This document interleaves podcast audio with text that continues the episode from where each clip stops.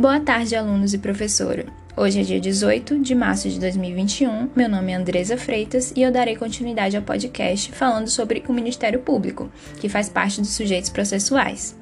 O Ministério Público representa a parte acusadora no processo penal. Ele é o ente estatal constitucionalmente encarregado de movimentar a ação penal pública, diferente da ação penal privada, que é representada pela própria vítima ou pelo seu representante legal, por meio de advogado. O Ministério Público, ele atua na defesa dos interesses individuais indisponíveis, difusos, coletivos e sociais.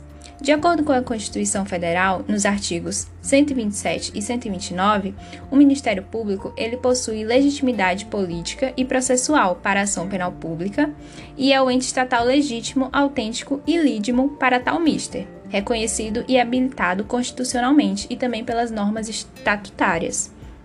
O promotor de justiça no processo penal é um dos sujeitos do contraditório. E o Ministério Público na fase judicial é essencial e principal na repressão criminal. É o braço estatal juridicamente armado para o combate da criminalidade e acionamento da máquina judiciária para aplicação de sanções aos infratores das leis penais, em consonância com os princípios constitucionais do devido processo legal, ampla defesa e contraditório.